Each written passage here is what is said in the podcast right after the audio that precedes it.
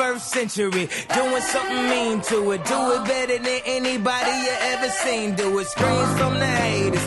Got a nice ring to it. I guess every superhero need his theme music. No one Здравствуйте, дорогие друзья! NFL Рус, NFL подкаст снова с вами. Обсуждаем девятую игровую неделю с Брейвом и Галерусом. Привет, друзья! Hello. Привет. Да. А, ну, с праздником вас! Спасибо. С каким? А, ну как, нашим. полови- пол- половина сезона прошла. А, ну да. Мы, с- мы так Я думал, сказать, с нашей, с нашей победой. а, с- с- да, с нашей, да. Так выпьем же за победу, за нашу победу. Мы, мы- мы же в подкасте редко собираемся, когда мы с тобой, Коля, прощаем победу, а Андрюха нет. А, да, это, это не так часто, но вот сегодня можно. Можем почувствовать себя именинниками. Да. Да, да, да, да. да. А, вот я удивительное дело, я вот все время жалуюсь, что игры говно, а мне про- прошлая неделя так понравилось, я бы не сказал даже, что говно. Саш, у тебя такие же впечатления? Да я ну, много-то ничего не видел, э, потому что я видел по хайлайтам по Red Zone, там были веселые игры, в том числе и в концовках. Многие, а особенно ваша. Ну да, ну да. Наша игра тоже, кстати, в концовочке неплохо так разродилась. Ну, не, Так что, да? Интрига, интрига была, интрига была. Интрига, да, это все, все интересно. А Брейв тебе понравилось? Мне кажется, лучшая неделя футбола. Вот в смысле, если брать целиком и по тому количеству близких игр, ну и в целом, да, мне все отлично. Как Вот- раз вот Вот, кстати, интересная история по поводу близких игр. А, В четверг игра закончилась довольно близко. Сан-Франциско обыграл Аризону со счетом 28-25. При этом, если я не ошибаюсь, по-моему, в первой половине закончилось 21-0. 21-7.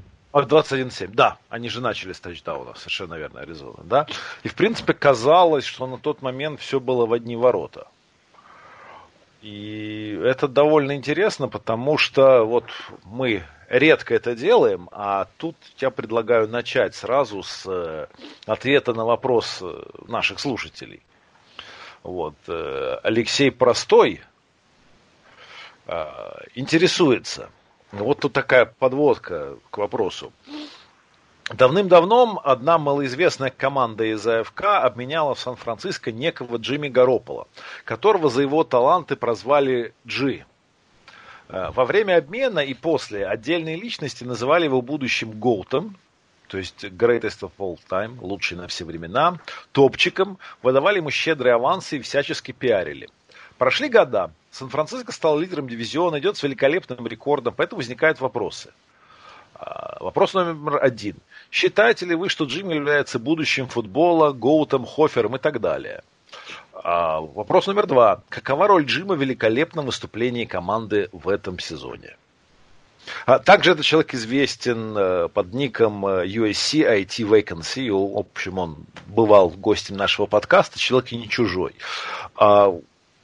Я, наверное, все-таки как главному специалисту по, по квотербекам вот вначале дам слово Брейву. Скажи мне, пожалуйста, что тебе есть, каков ответ нашему слушателю?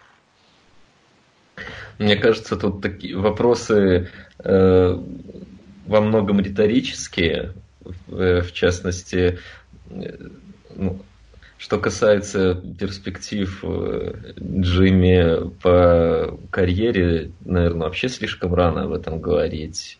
А, да и в этом сезоне ну, все же знают, что у Сан-Франа лучшая защита, у Сан-Франа э, выдающийся коучинг, э, тренеры, которые делают очень дружественные геймпланы для квотербеков.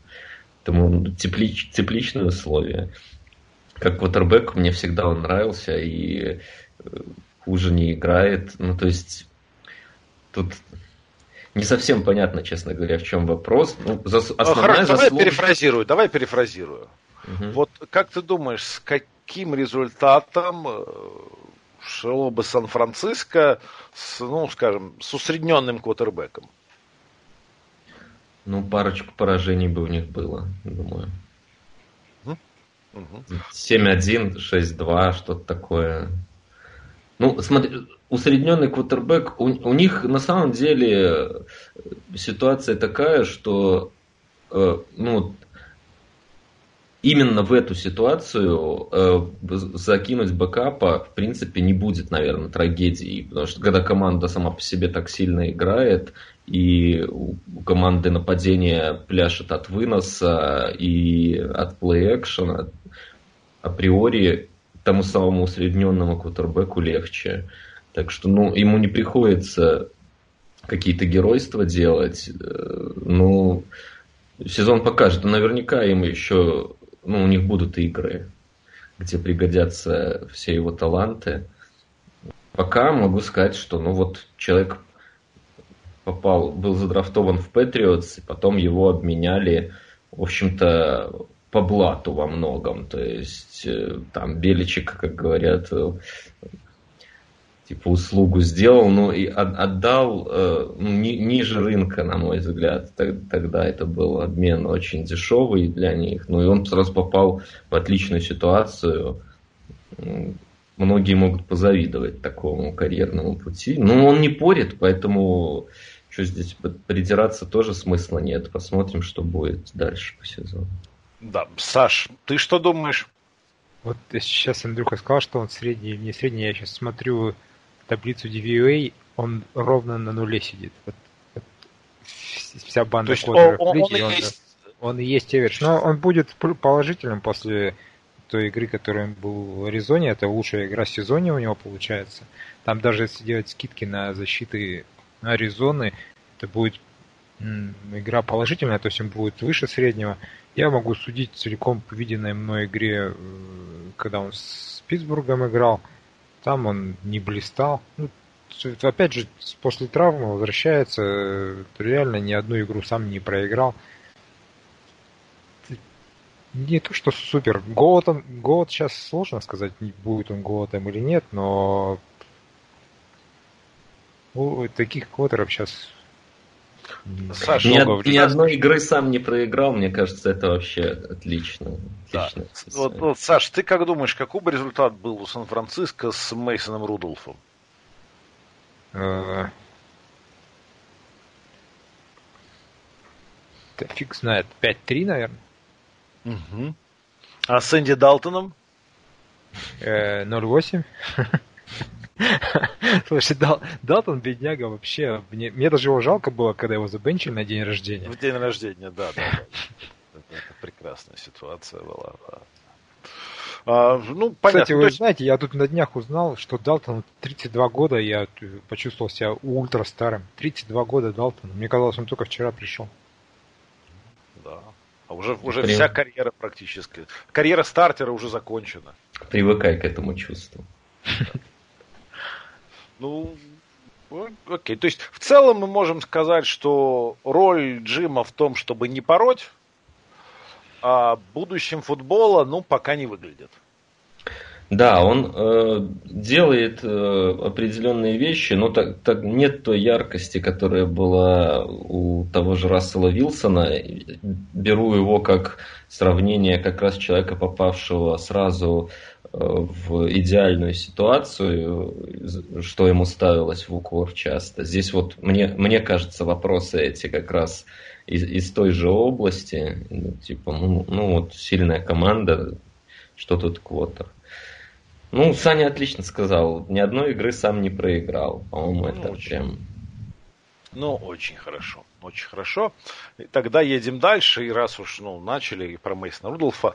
Саша, расскажи, каким образом Питтсбург обыграл Индианаполис? То есть дело только в травме, которую Брисет получил? Ну, отчасти. Или, или проблема в винотере? Слушай, с винотерией у них проблема не, не вчера родилась. Это уже весь год продолжается. Он им порол и до этого, ладно, там по удаче прошлый матч в конце затащил, попав, при этом сам же и закопал его, не попав там экстрапоинт и филгол. Здесь, здесь не попал, ну 50-50. То То есть он уже на той стадии, когда сейчас его точно надо отрезать. Это уже не, не первый вариант, когда он проигрывает матч. Здесь очень интересно, мне кажется, классический, классическая э, регрессия к среднему Колдс. Мы много пели им дифирамбов, но если посмотреть на победы, у них очень много побед э, в близких играх, буквально там 2-3 очка. И ну, здесь близкая игра, которая мог, вполне могла сложиться в их пользу, пошла в обратку. Это, наверное, абсолютно естественно в каком-то смысле в большой картине вещей. А для нас это как раз наоборот, мы много слили выигрышных. От нас все, ну кроме Ньюингла, от нас все команды с положительным балансом еле ноги унесли. Балтимор, Сан-Фран, Инди вот не унесли. Ну, вот. А, а вообще. Но, но мы... вы умудрились в этот раз Майами не проиграть. Слушай, в Майами в их нынешнем состоянии может только Джетс проиграть. Ну, мы сейчас об этом поговорим. Вот. А по Инди там мне понравилась битва в окопах в прошлом году, если вы помните, там у них э, все же базировалось на том, что у них онлайн стала очень крутой. Да. Она была чуть ли не лучшей в лиге, и вот э, Квентин Нельсон, он был лучшим гардом по версии PFF.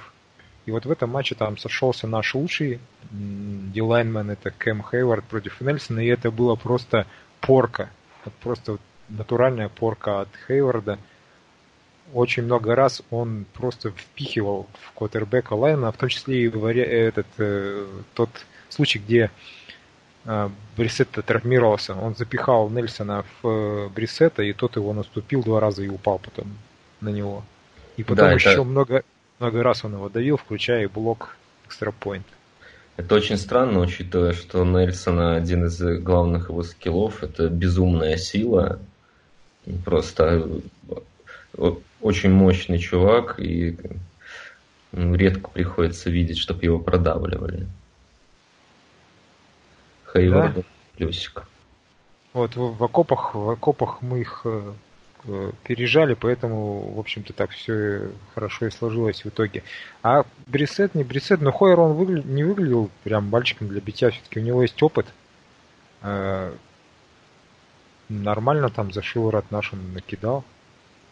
Перехват, да, Хойер, конечно, Хойер отлично сыграл для БК. Перехват, конечно, кинул, но как backup опытный, он вполне компетентен. Ну, он вышел и показал, почему столько лет сидит на позиции backup. Это классическая лучшая работа в спорте. Много да. платят, почти не играешь, но, в общем-то, он для, для backup а действительно весьма компетентный. Сама по себе игра для стороннего зрителя была, скорее всего, неинтересна, потому что э, команды мучились, было много ошибок. Фамблов была куча там. Да. Э, на всех в спецкомандах фамблы, в атаке фамблы просто роняют на ровных местах, э, дропы, после которых перехваты. Ну, то есть, ну, качество так себе было игры, интрига только была. Вот. Все, все лажали в этой игре там. Индии, Питтсбург и судьи тоже лажали. Судьи, как, как интересно, какое новое слово. Да, никогда такого не было. И, было, и вот опять. Да. А, а в чем там, Саш, судьи лажали? Ну, там были левые, ладно, там и пас интерференс, а, мы да, уже привыкли. Совершенно смешно. левейший был вари... э, этот за, э, захват угу. на возврате Питтсбурга. То угу. есть у нас Свитцер возвращал, и его ударили. Угу. Чистый текл. Без ничего. Дали 15 ярдов за unnecessary roughness. Вот. Потом пара левых DPI было. Да ладно, ну вспоминать тут ошибки ну, в этой, этой игре. А, нет, нет, нет, я, я просто думал, что там было что-то такое. Не, ничего, ничего выдающегося, просто... Интересное, своеобразное. Не, не, классические НФЛовские судьи. То, то а. так, то сяк. Ну, ну понятно. Ну, понятно. Ну, тогда ничего, нечего обсуждать. А, неожиданно в Майами план сходить на 0.16 провалился. И Долфинс обыграли Нью-Йорк Джетс. И, в общем, неделю назад, это же неделю назад, да, Джетс э, показала замечательную игру волю к победе, что называется, а здесь проиграли Майами. Вот Ты про что... Даллас? С Далласом они две недели назад играли. А, две недели, да? Mm-hmm. Ну, сорян. А потом у них был Monday Night, Nights Patriots, и вот... А, да, да, да, да, извини, я... Да, я просто мы, да, как раз мы не, не обсуждали в подкасте. Mm-hmm. Да. Вот э, что... Что, что мы можем сказать?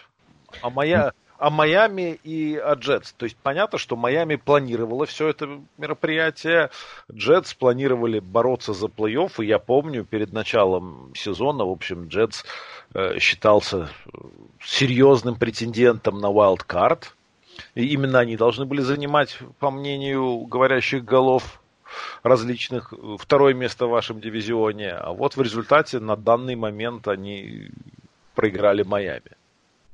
Ну, Адам Гейс умудрился поднасрать э, Долфинс, уже будучи тренером Джетс. Единственный человек, кто нарушил их идеальный э, танкосезон. Нет, это... не, не единственный. Нечего Фицпатрика выпускать. Ну, ну кто-то, кто его...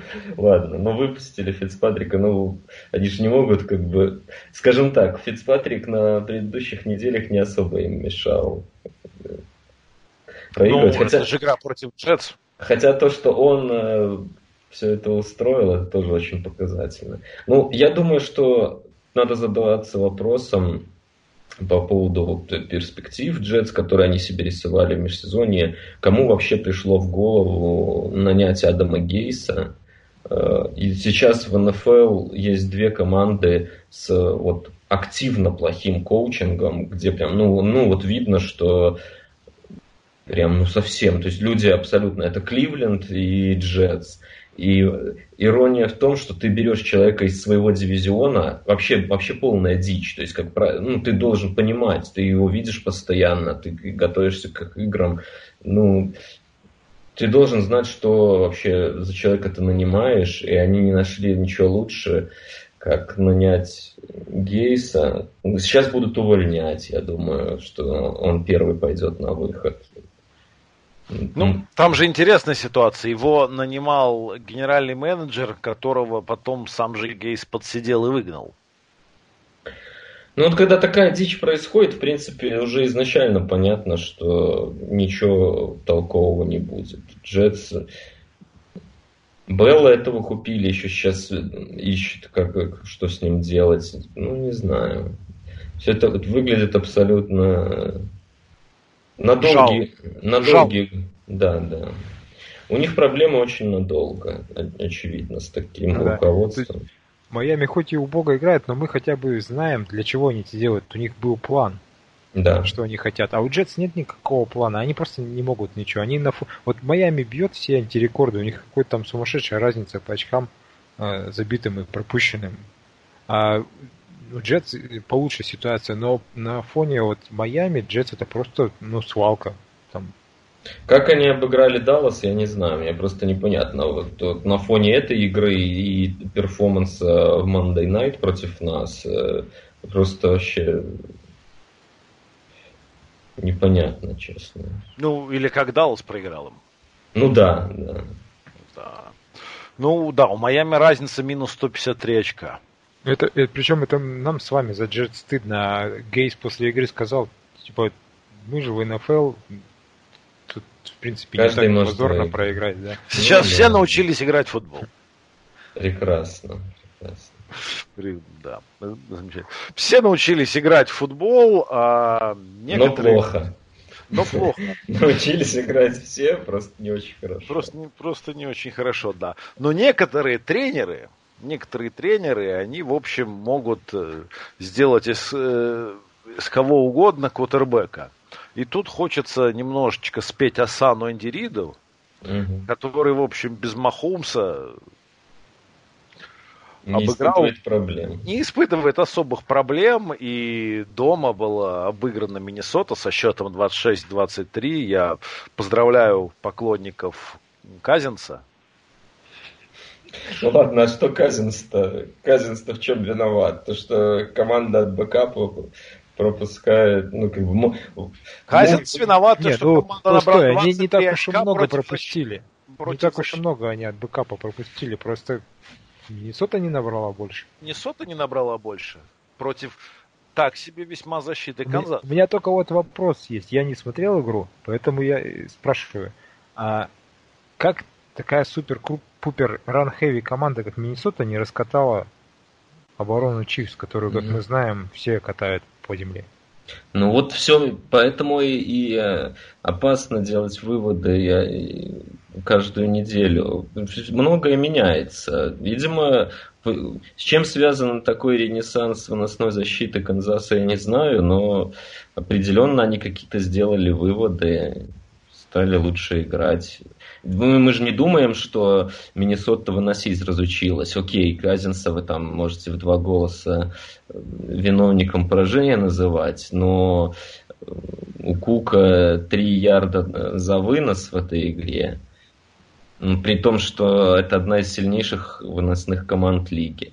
Вот классический пример того, как э, может все меняться по ходу сезона. Если Канзас сделает свою защиту хотя бы средней, и мы видим, что нападение работает как часы э, с Махомсом или без, что будет с Махомсом, ну вот. Ну вот тут это, нет, это просто в, в связи с этим есть определенные вопросы. Давай, какие? А, то есть э, вопросы к Миннесоте, ну, согласись, это был самый лучший вариант играть с Канзасом, без Махомса, ну, с ну да. Да. Безусловно. И, ну, не знаю, я что-то не очень верю, что вот э, плохая защита от э, выноса вдруг на одну неделю собралась и именно, именно Миннесоту и уделала. С другой стороны, у меня вопрос такого рода. А на самом деле так ли хорош Махоумс, если, в общем, даже Мэтту Муру Энди Рида что-то выигрывает? Я имею в виду, нет. То есть то, что, то, что Махоумс хорош и прекрасный квотербек, в этом ну, никаких сомнений нет. Просто мы его уже успели какое-то время назад записать в главного человека будущего, то есть человека, который будет определять э, лицо всей НФЛ. А, в общем, так ли это? Или, может быть, это ну, немножко э, дым и зеркала от Энди Рида? Саня, ты что думаешь? По Энди Риду вообще судить тяжело о том, кто что играл. У него играли все. Кому не дай, кого не дай Энди Риду, у него все играют. Вик у него играл.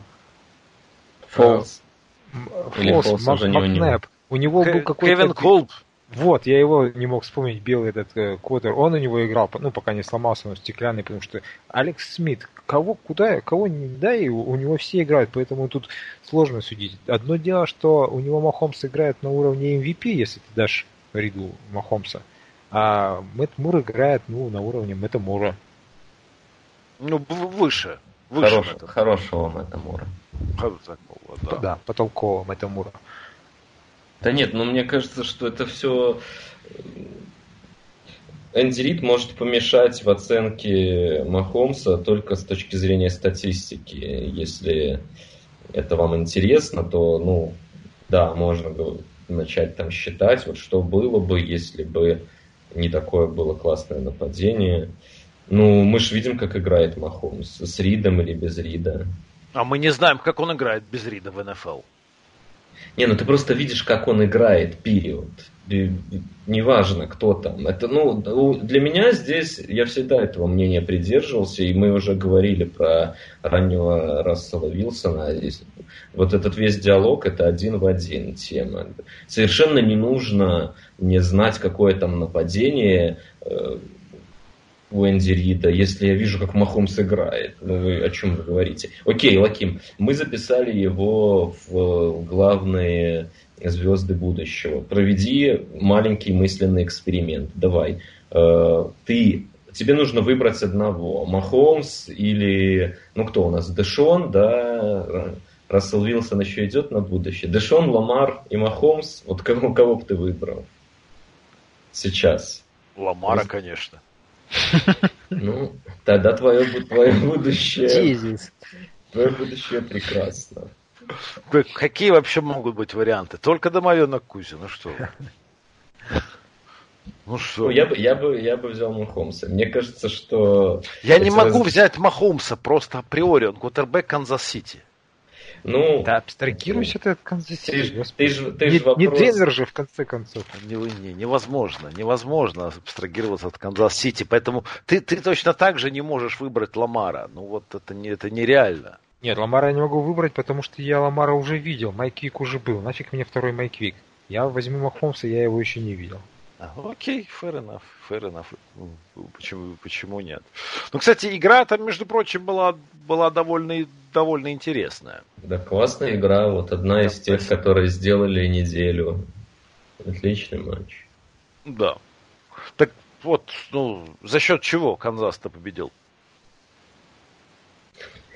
Сыграли хорошо. Но я, я вот мне, ты говоришь, трудно поверить, что днищенская защита вдруг э, научилась играть, но тебе легче поверить, что Миннесота выносить разучилась. Здесь же дело даже не, не знаешь, часто бывает, что там game plan странный, там вот game flow странный, команда отказалась э, от своей игры. Ну нет ничего подобного. У Кука там за 20 выносов. Ну то есть все, они играли свой game plan я бы сказал.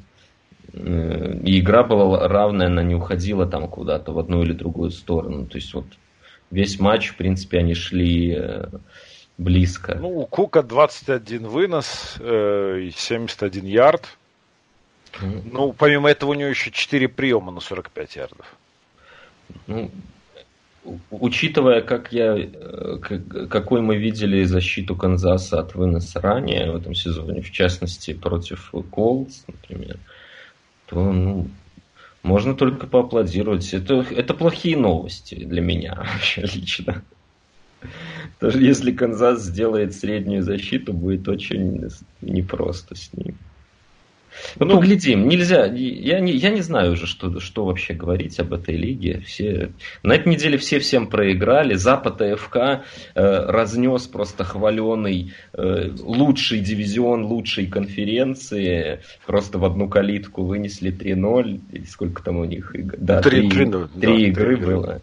3-0. Вот никакая АФК просто взяла, обыграла могучую NFC, их лучших представителей. Ну вот как, как это оценивать? Да футбол, просто все всех.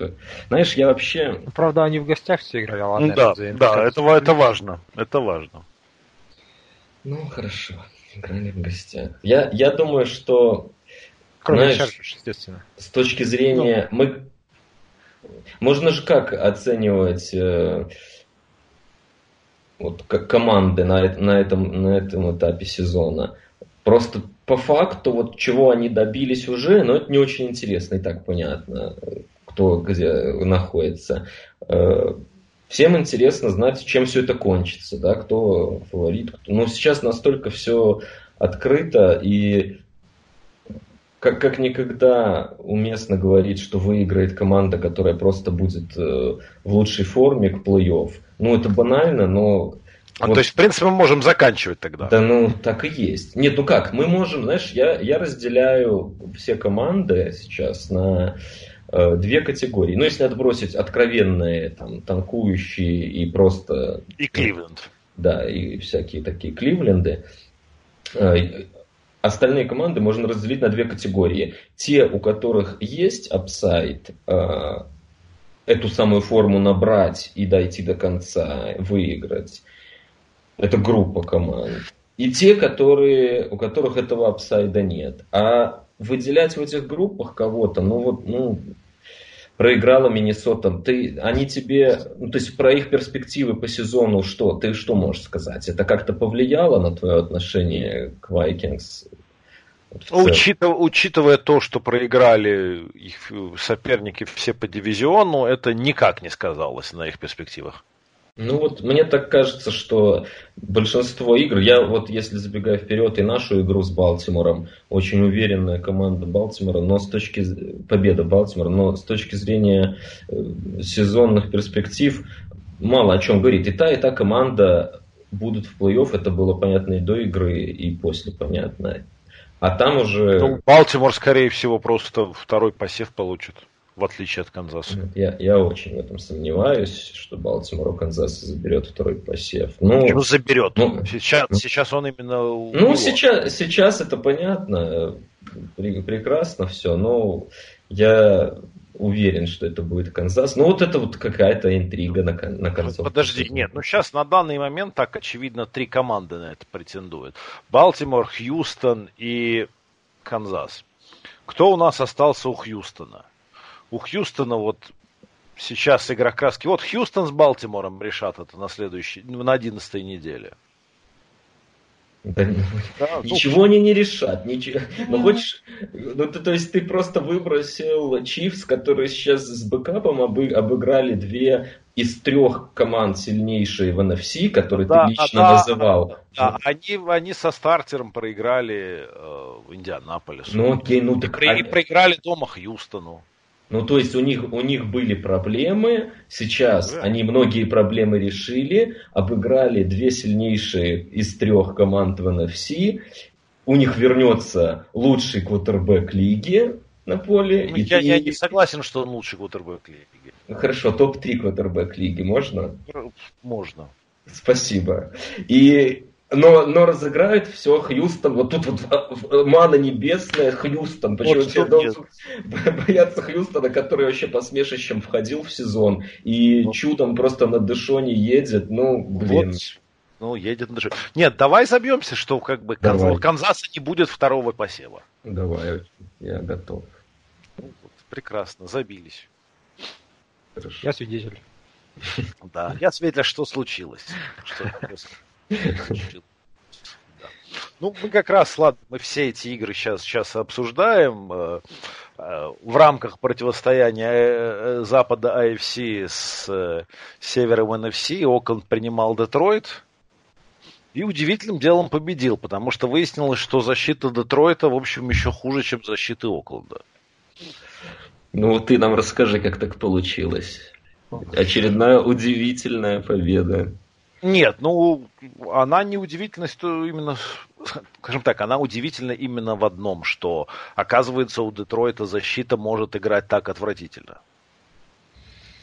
Ну, к сожалению, Детройт это Детройт. Да. Да.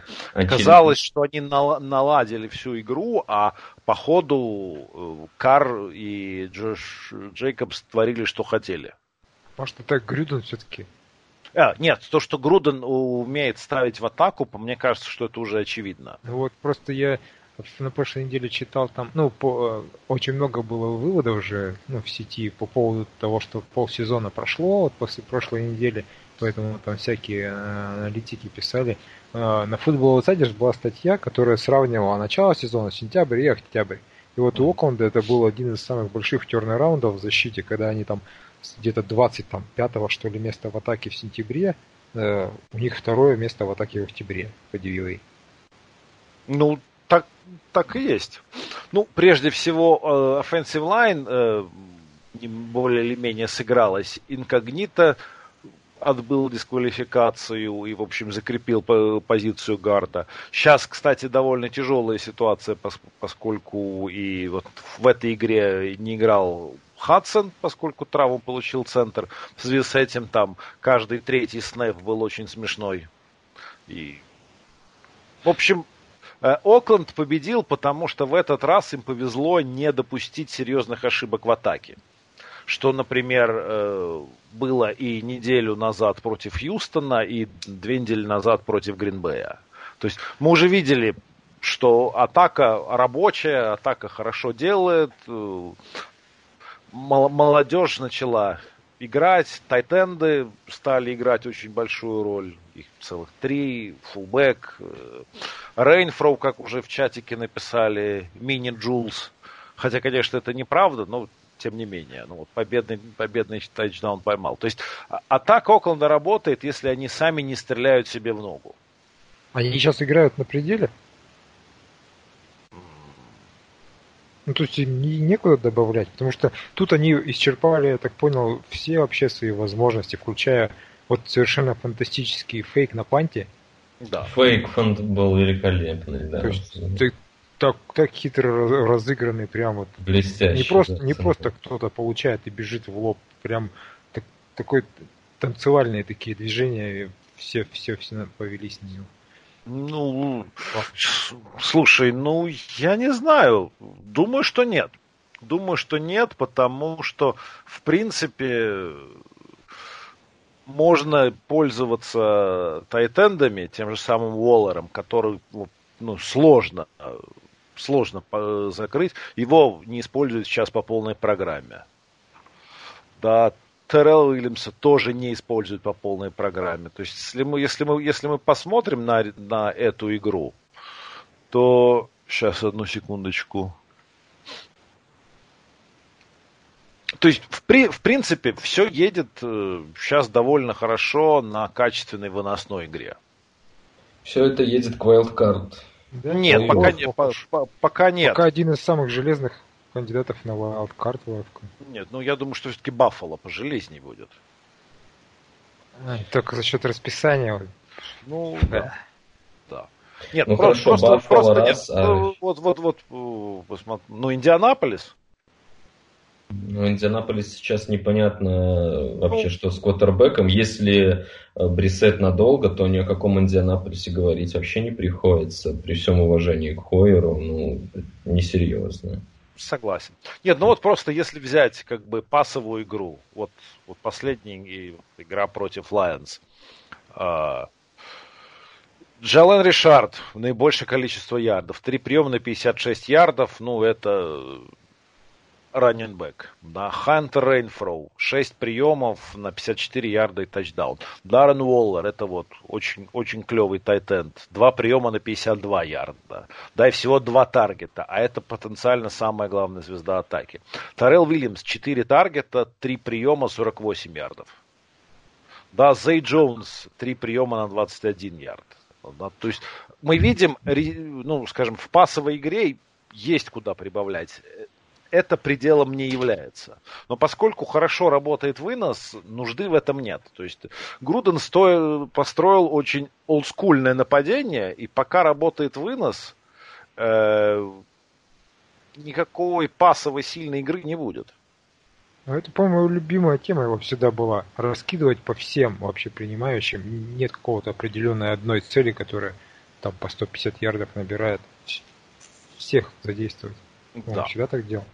В этом смысле, конечно, было бы любопытно посмотреть, как бы там Антонио Браун играл. Я имею Если бы не сошел с ума. Не, нет, я имею в виду, с, с футбольной точки зрения это было бы интересно. Да, учитывая, как Груден ну, воодушевлен был. Да. Его, да. его присутствие очень. Да, да, да. Причем, ну, самое, самое это интересное заключается, что вот, ну, судя по всему, Антонио Браун сошел с ума, потому что подумал, что Окленд в жопе будет. А с вменяемым Антонио Брауном, ну, я думаю, что вместо 4-4 было бы 6-2. Ну, 4-4 пока тоже достаточно. Ну, учитывая плохой календарь, то, что команда 42 дня не играла дома, ну, в общем, да. Я думаю, что неплохие шансы у вас на Wildcard. Я, я думаю, ну, Коля всегда просто у него стакан на четверть полон даже, а не наполовину. Нет, ну окей, мы, не, не, мы, эту ситуацию мы, кстати, можем посмотреть. Вот какие игры остались у Рейдерс. Да? А, дома с Чарджерс в четверг.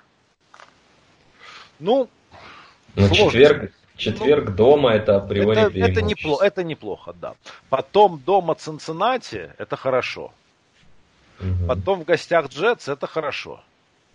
Ну, три победы. Пока. Ну, я бы, ну, я не, не уверен, скорее доверюсь. Цинцин... Цинциннати и Джетс это просто смешно. Ну, да, да. Потом, потом гостевая игра с Канзасом, и там как раз, скорее всего, Махомс уже выйдет.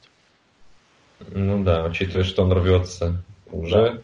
Да. Потом дома Теннесси, потом дома Джексонвилл, и заканчивает все это в гостями Чарджерс и Денвер. Вайлдкарт? Ну, по, э, реалистично, реалистично нужно 6 побед, 6-2. Да не обязательно, мне кажется. Ну, хотя, ну, наверное. С 9-7 я думаю, что ну, не факт. Ну, да. Хотя, ну, это будет зависеть от расходов. Ну, если смотреть чисто по расписанию, то а лучше, мне кажется, и желать. Ну, лучшего и желать нельзя. Достаточно проходное. Самые сложные игры это как раз три дивизионки вот у вас остались. Безусловно. Безу... Ну, ну так, так и есть, так всегда бывает. Ну, в дивизионке считаем а э, нормальная команда, в принципе, вы можно считать около средней команды в этом году. Она ну так можно прикидывать, что 50 на 50, там дивизионки где-то что-то отдадут, где-то что-то заберут, а вне дивизиона проходные игры. Так что я думаю, очень все нормально. Ну, все, да? нет, футбол скажем так. дает им всего лишь 26 по силе расписание.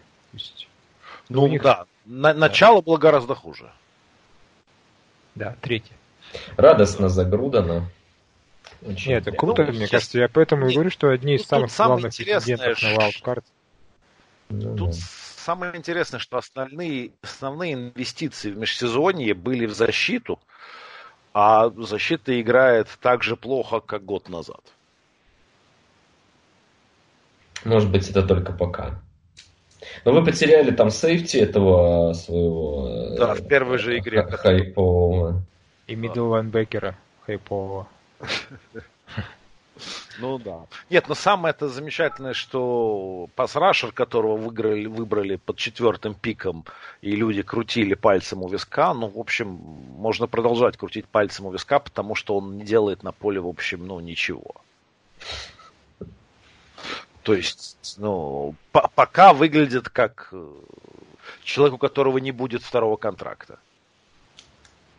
Но это все-таки очень рано еще. Ну, опять же, все может поменяться, но на данный момент, ну, никакого особенного смысла его пребывания нет. Ну, там, игры, защита вся плоха. То есть, э, вот удивительно, что у Детройта оказалось еще хуже.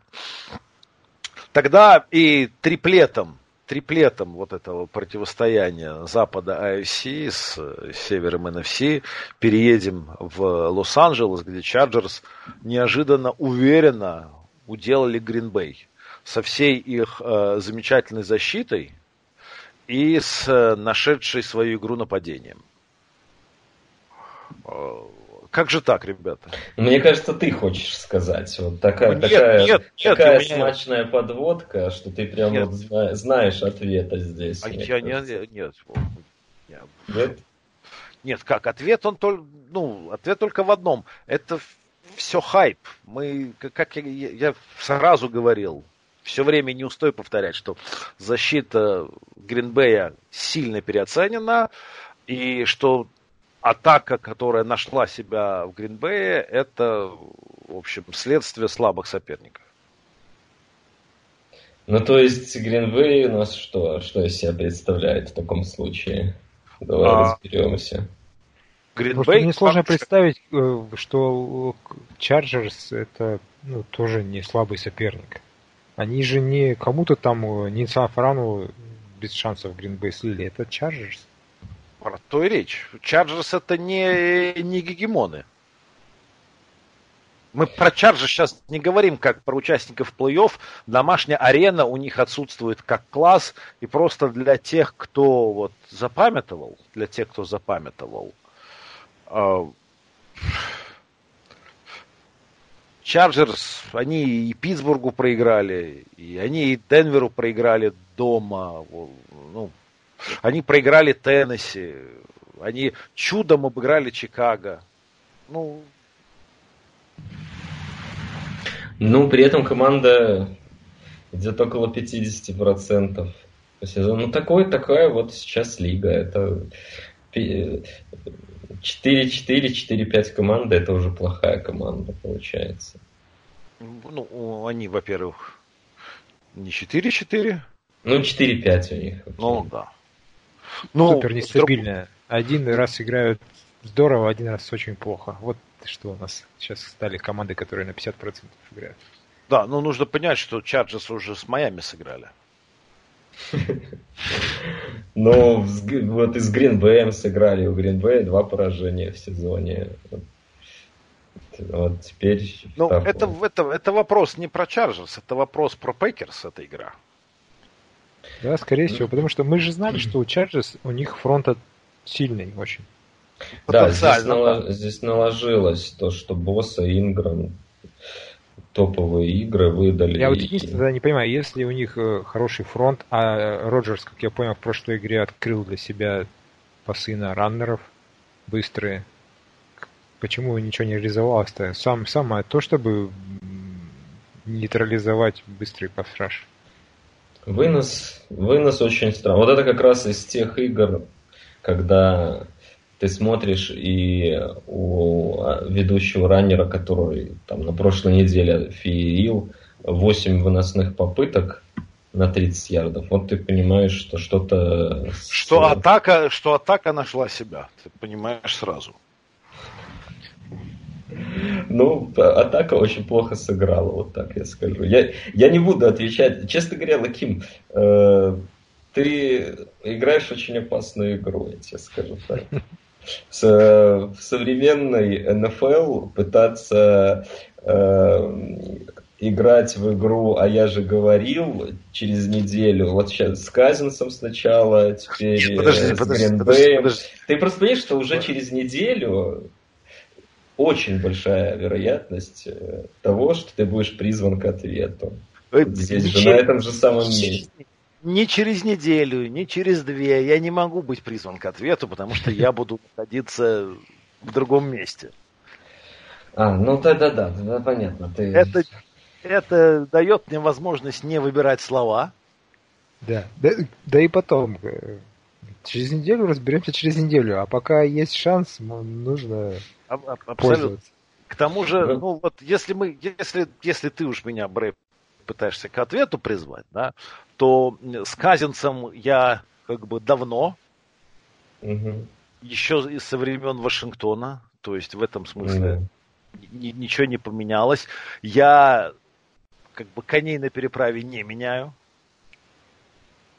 Понял. Нет, я, я а, здесь... А, не... а начнем с того, что в принципе в NFC я поддерживаю Гринбей.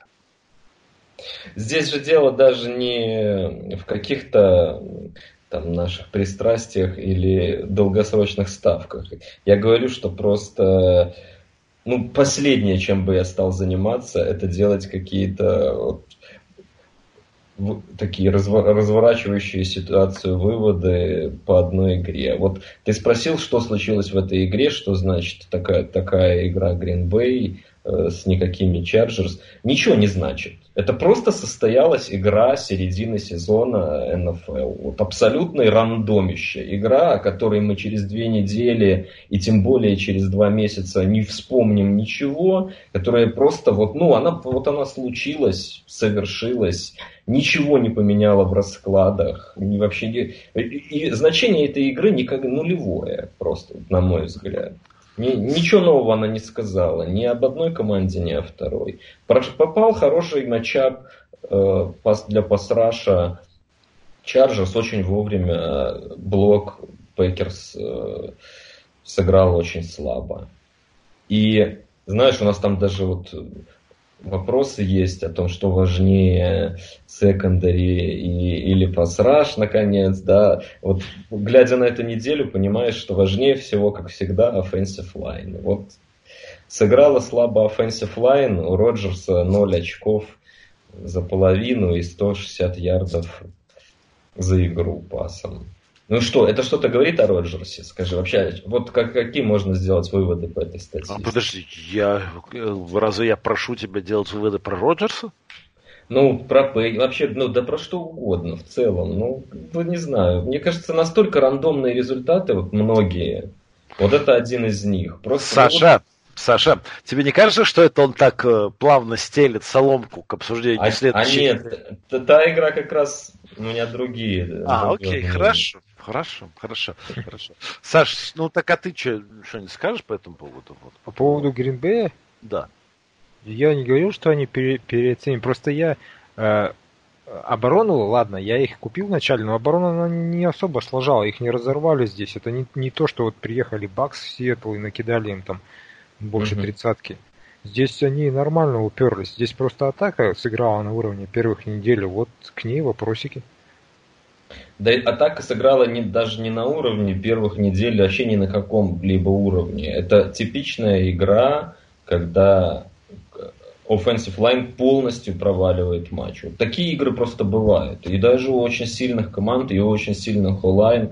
И если мы что-то знаем о футболе, так это то, что провальная игра онлайн, ну, она просто можно перечеркивать. Все остальное, что ты видишь в этой игре, не имеет значения. То есть это, этот матчап, если он настолько в одну калитку происходит, то там уже не важно, кто у тебя квотербек, какая у тебя защита, как складывалась игра. Ну, как правило, это, это приговор. Вот. Мне кажется, просто одна из тех игр. Будет ли у Пекерс дальше так блок ложать?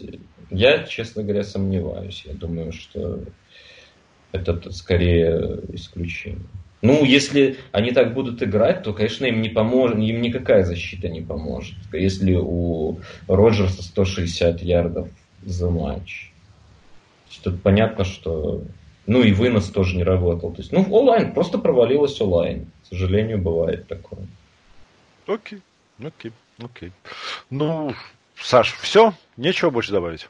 Нет. Окей, тогда переходим к главному блюду матчу Патриотс в Балтиморе. И mm ваше слово, маэстро.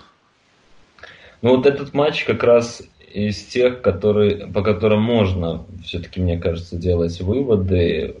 В частности, ну, Балтимор действительно очень здорово провел. Они были готовы, хорошо сказалось тут все. И дополнительная неделя на подготовку. Они были после боевика, у них там была особая атмосфера, там Рид и Льюис приезжали на стадион, стадион был очень заряженный. Брэдди даже сказал на, после матча присухи, что вот они, мол, знают, что Эдрид мой криптонит, притащили его и тут на стадион. Типа все, все, все средства пустили в бой. Понятно, а так-то, в принципе, Эдрид редко ж появляется на стадионе в Балтиморе. Что ну, там он, ну, там он, там был, он, мероприятия были, короче, там. Он ну, заводил, заводил болельщиков, все, ну, участвовал. Это, Кор, это, короче, поучаствовал. поучаствовал. Это, это, это логично. А, извини, я тебя перебиваю, но скажи, пожалуйста, так ли важно, что был боевик у Балтимора? Помимо того, что ребята имели возможность немножко поправить свое здоровье, мне не кажется, что Балтимор, Балтимор играл как-то сильно по-другому. Или я не прав? Справедливо, да. Ты прав. Они, ну, то есть они играли свою игру в нападении, но э, это просто был до, до ну, вот идеально отточенный геймплан. То есть, да, э, пасы там на третьих тайтендов. Ну, все, было видно, что у них на все ситуации игровые э, есть ну, прям заготовки, все работало. То есть, ну, отточено, это был геймплан на плей-офф, знаешь, вот такое. То есть, э, когда все, когда все продумывается до мелочей, они очень спокойно приехали, они как бы и э, здорово начали, мы в свою очередь нарушали много, всякое такое лажи допускали, они играли, ну просто лучше, тупо Балтимор был лучше, э, очень здорово выглядит эта атака. Говорится много о том, что у Беличка проблема с такими квотерами, вообще, в принципе, с РПО, и ну, это правда, есть некий, не знаю, с чем это связано, э, но есть такой. У нас, по-моему, даже один из вопросов как раз э, был по поводу Беличка и РПОшных квотербеков. Вот почему-то тяжело ему. Но тут была еще интересная ситуация в этой игре, которую хотел бы обсудить. Вот мне кажется, Саша будет очень доволен так, такому наблюдению. Патриотс, когда ничего не, не получалось, там вообще вначале казалось, что будет вынос э, в одну калитку, 17-0 началась mm-hmm. игра, и Patriots перешли с какого-то момента на ноу-хадл. И он, конечно, работал, это была песня. Я, как, как в старые времена, ну, полностью измотали защиту. Я давненько уже не видел, э, так не кайфовал от Ноухадла. Но почему я сказал, что Саша порадует, как мы знаем, он э, жутко хейтит этот э, футбольный прием и считает его недостойным э, настоя- нормальной команды, уважающей себя. Так вот, э, fumble Эдельмана, который, в общем-то, во многом ну, не стал решающим, но на тот момент казалось, что вот мы, ну, то есть Patriots перли, действительно переломили и несколько раз остановили нападение Балтимора, и сами в атаке стали набирать, и стали проходить постоянно-постоянно. И прямо перед fumble ом Эдельмана мы уже провели целый драйв э, на no-huddle до этого. Он поймал мяч на правой бровке дальней, дичайше дышал, то есть я видел, ну, он, он еле, еле возвращался в хадл, он становится, мы опять играем на ухадл, ему идет пас, и он просто там в борьбе с лайнбекером теряет мяч. Вот это как раз такой показательный момент, что все-таки это не, не, не имба принцип, а это все-таки... Ну, есть последствия. Да, ты э, загоняешь защиту, им очень тяжело, перес... ну, они не могут меняться, им тяж...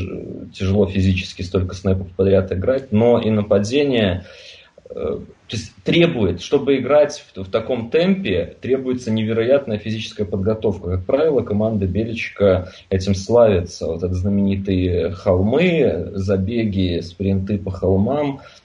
То есть, как правило, Патриотс в очень хорошей физической форме в целом, как команда. Но вот здесь был момент, который как раз говорит о том, что, может быть, стоило придержать коней. Очень уж э, просто вымотали сами, сами себя, учитывая, что в атаке Эдельман и Сану практически в два лица играют. Ну, такое вот небольшое наблюдение. Но Хадл иногда стреляет и по тебе, не, не всегда по сопернику. А так Рейвенс можно только поздравить с крутой, с крутой командой. То, то как они э, с каким они э, рвением построили за меньше, чем за год команду вокруг э, нового квотербека, это просто вызывает восхищение. Настолько все гармонично. Молодцы. Посмотрим, что будет плей-офф. Ну, они там будут в любом случае. И легко с ними не будет, конечно. Ну, разница, на мой взгляд, только одна, что крайне маловероятно, что ваша возможная встреча с Балтимором произойдет в Балтиморе. А дома это все-таки будет другая игра.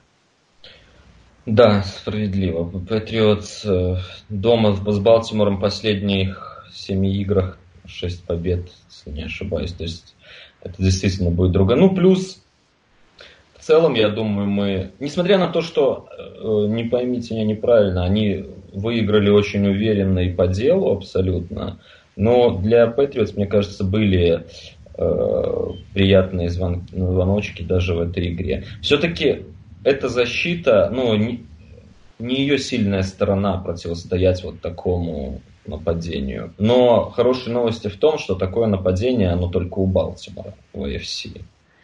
Э, никого даже близко э, играющего в такой футбол больше нет. И в этом смысле, хотя атака Канзаса намного сильнее, на мой взгляд, и опаснее, но стилистически она нам больше подходит, и нам будет с ними проще играть, мне кажется. В этом и как раз фишка того, что у вас очень сильная секондари, но она работает против 95% лиги, той, да. которая играет в пас. Да, Они... так как все играют в пас, да. да здесь, да. здесь действительно матча показался не, не для нас. Легко они продавливали. Каждый, каждый вынос был по 4-6 ярдов, просто каждый, не считая бигплеев, вот самый рядовой на первом дауне, на втором, то есть, ну, очень все это выглядело тяжело. Вот попытались за счет ноухадла переломить, и я говорю, меня порадовало, что все-таки был, был момент, когда я даже думал, что мы выиграем. Несмотря на такое начало, казалось, что перелом наступил. Ну, потом они обратно сломали. Молодцы. Чё. Классная Да, игра. у, них- у них как раз вот то, что ты раньше говорил про онлайн, все построено вокруг четкой игры в онлайн и таланта на выносе. Один человек очень быстрый и ну, такой лавирующий, а другой пробивной. Да. Вот Да. у них там были совершенно сумасшедшие по длине э, драйвы. Я вот читал, что в этом веке у Нью-Ингланда, у их защиты меньше 10, ну что-то там, ну точно меньше 10, меньше двузначного количества ярдов, которые длились по 8 минут, ну, соперников.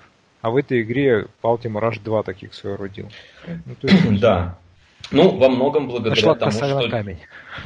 Да, да. э, стилистический раз онлайн играла великолепно. Онлайн громадная у них, конечно. У нас, э, учитывая, что в, базовом, в базовой нашей защите два э, даунлайнмана играет, в общем-то, против э, четыре этих лайнбекера, ко- которые за их спиной, это все круто, это много потерь, секов, давления и всего такого, но когда вот просто выходит против тебя команда, у которой э, пару фулбеков в каждом построении, э, квотер тоже раннер, и еще там перегруженная в одну сторону онлайн тяжелый, ну все это тяжело справиться. А длинные драйвы были в том числе потому, что четвертые дауны, Харба, Коллинсворт в, трансляции говорил, что вот э, за последние годы Харба очень сильно э, совершил крен в сторону продвинутой статистики, что, что касается всех этих ситуаций. Играть, не играть, как, как сказал Эл Майклс, э, э, он убрал э, чуйку из вот принятия этих решений, знаешь, вот это футбольный gut feeling, так, так называемый, то есть он руководствуется исключительно математикой, ну, по, по словам Коллинсворта, ему Харп сказал. И вот результаты мы видим, они очень много играют четвертых, и в этой игре Ну, это еще в начале сезона он сказал, когда у них в каком-то матче они четыре раза или три, по-моему, шли на четвертую и большую часть провалили, Харбо им сказал, что мы все равно будем так играть. Просто Ну, потому да. что так правильнее играть. Отсюда вот вопрос. У вас там два филгола были 19 и 22 ярдовые. Это же Да. из той же оперы примерно. из той. Э, Казалось, ну, не знаю, э, первый, ну, блин, трудно сказать. Надо, наверное, надо было играть. Не знаю, я... Особенно 19 ярдовые. Ну, что может быть надежнее вот с Ника Брэди вообще в лиге? Но там такой был... Вот как раз момент с этим сником. э, поставили мяч на ярд, хороший ярд. То есть э, он такой... Дальний ярд, да? Дальний, да, большой, длин, длинный один ярд. Но по факту там был пересмотр, и, к сожалению, нельзя, пересматривали на предмет тачдауна, успел ли Уайт заползти, но было видно, что он, если и не успел, то мяч должен быть буквально там на каких-то сантиметрах от линии, но это нельзя пересматривать, к сожалению, такие моменты, поэтому оставили там, где оставили. Ну и вот не рискнули. Навер, наверное, сейчас, э, глядя на все это ретроспективе, понимаешь, что надо было, наверное, играть. Ну, учитывая, как тяжело игра складывалась у нападения в целом. Тем проблемы. более, тем более нужно играть четвертый, если, если очки плохо набираются. Ну, наверное, наверное. Я, мне Е- здесь, если, если мы призываем к аналитике, то аналитика говорит о том, что если есть возможность набрать больше очков, нужно набирать больше очков. Нет, ну с точки зрения аналитики, оба эти момента, э, наверное, она бы сказала играть. Единственное, что там один из них был э, перед э, перерывом, и э, там уходит из уравнения вот эта тема, что если даже ты не прошел, ты запираешь соперника ну, глубоко в своей зоне, то есть там этот фактор уже не играл. Там, в принципе, набираешь ты три надежных очка или идешь за семью. Вот так, такая, такая была ставка, поэтому тут я чуть, может, Ну, чуть сильнее оправдываю. Почему? Так это, так это прекрасно. Ну, если можно взять 7, почему не взять 7? Не, ну всегда можно взять... Я, я говорю про то, что в этом уравнении всегда есть две, два фактора, которые говорит за то, чтобы играть. Первый фактор, то, что 7 это больше, чем 3. А второй фактор, то, что даже если тебе не удается по первому фактору. Соперник вообще ничего не сможет уже сделать. Да, соперник ничего не может сделать. И вот тут это не имело значения, потому что уже было конец половины, и соперник ну, априори не имел бы мяча, то есть неважно. Ничего, ну, не полу... вот. Ты не получал хороший field position, понимаешь, в этом. Нет, так то, правильно, но твои риски существенно уменьшаются. Ну, твои риски никак не уменьшаются, как раз. Они, они бы уменьшались, если бы ты запирал там соперника, то, то есть тут у тебя риск 3 очка против 7 остается и все. А в обычной ситуации это 3 против 7, и если ты проиграл, то утешительным призом является то, что, что ты получаешь хороший field position в защите. А здесь утешительный приз отсутствовал. Поэтому был даже, просто... да, даже с хорошей филд позиции есть риск получить обратку. Здесь в такой ситуации риск получить обратку нулевой. Ну, может быть, может быть и так. Но риск получить обратку нулевой здесь был в любом случае. Ты забивал или... Ну, я вообще не знаю. Наверное, наверное, надо было играть. Не, не, мог, не могу я здесь оправдать Беличика. Ну, не сыграл, фиг с ним. Я... Ну, не, не мне ж жаловаться на решение Беличика. Ну, это... Ну, да. А кому? Слишком много, слишком... Это кому-нибудь неблагодарному. Вот у нас такие есть болельщики. Такие типчики, которые на Майка да, Томлина да, постоянно жалуются. Нет, ну, ну ладно, на Майка Томлина это все понятно, но... На Майка Томлина это дело богоугодное. Но что, что должен еще сделать Беличек, чтобы мы перестали... Ну, если не сомневаться в его решениях, то хотя бы ну, какой-то ему фрипас надо, мне кажется, уже заслужил он чуть-чуть, нет? Самая малость. Ну, не, не, мы, ж, мы же интересуемся. Нет, но я, я, я думаю, что надо было играть. Ну вот он посчитал иначе. И здесь прикольно, что получилось как раз на фоне Харбо, который вот... Э, game flow был. Это революция. Game flow, game flow, да, да, да. Мы же понимаем, все, все решает game flow. Александр, ты что-то по этой игре добавишь? Мы сейчас э, неделю, наверное, целую будем читать о том, как это большой какой-то upset, там все вот эти дела. Но вот смотрите, мы же э, перед началом сезона, если вот вы видели расписание Нью-Ингланда, вот mm-hmm. по-любому вы именно эту игру выделили бы как самое вероятное поражение Нью-Ингланда. Вот там вариант. Ну, я, я согласен с тобой, да. Поэтому я лично это как за upset не считаю, потому что Харбо всегда э, доставлял неприятности командам Беличика да, Флакко у него там неважно, или Ламар вот сейчас. То есть... Харбо и Грег Роман, э, вот это, как раз о котором мы не упомянули. Меня это не upset в, в таком смысле, что андердоги обыграли там супер фаворитов. Это там ну и да, и, и, да, и да, и нет. С одной стороны, ты, конечно, прав, но это по ходу этого сезона. Все равно первого матча против Питтсбурга ожидали долго, и игра в Баффало тоже, ну вот, э, бывали, бывали осечки. Ну, если по ходу этого сезона, как мы знаем, как он разворачивается, ну, конечно, тогда да. Да нет, я имею в виду как раз, что перед сезоном, я, если бы я подчеркивал э, матч, который наверня, не наверняка, а с большей вероятностью обернется поражением Ингланда, я бы подчеркнул это, этот матч. Питтсбург а я никогда в Бостоне не подчеркну вообще. Ну, справедливо, справедливо. Справедливо. Но, тем не менее, все равно можно было ожидать большего, чем 33-3, правда? Если учитывать то, что там у Квотера рука болталась на паре сухожилий, фиг знает, что там можно было mm-hmm. ожидать. Да и потом Майк Томлин, который...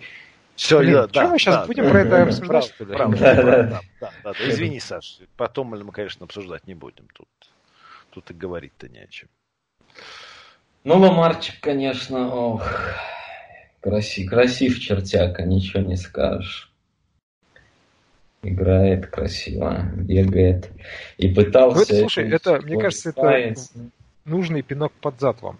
Я вот... Да нет, абсолютно. Я, я как бы ни, никакой трагедии не делаю. Все ну, э, опять э, какие-то ненужные иллюзии у кого-то про Perfect Season уйдут и, ну, да. как и раз, будет, и будет рабочая атмосфера. Вспомнить прошлый вариант Perfect Season 2007 года. Там же они едва-едва как раз вытянули матч с Балтимором. Да, и да. многие говорили, что получение тогда под зад, возможно, они суперкубок-то и не отдали бы. Возможно. Ну, ну этого мы не знаем. Но... Я скажу так, если кому-то и проигрывать, то вот э, такому Балтимору... В гостях.